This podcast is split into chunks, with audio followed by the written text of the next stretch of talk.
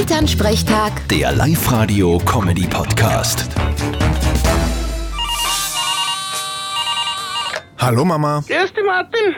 Aber, aber ich sag, dass das Eis ist ein Hund. was für eins? Calippo, Jolly oder Twinny? Ein Depp, das am Weg zur Haustür. Mir hat's gestern voll geschmissen und am Hintern kaut. Jetzt bin ich komplett blau und kann mich nicht niedersitzen. Musst du halt am Bauch legen. Aber wieso ist denn bei uns vor der Haustür eisig? Habt's nicht gesalzen? Ja eben, das ist ja der Punkt.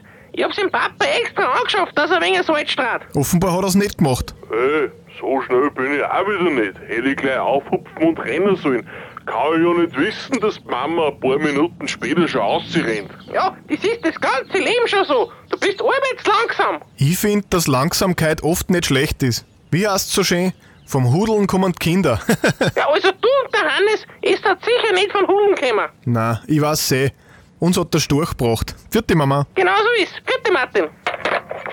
Elternsprechtag. Der Live-Radio-Comedy-Podcast.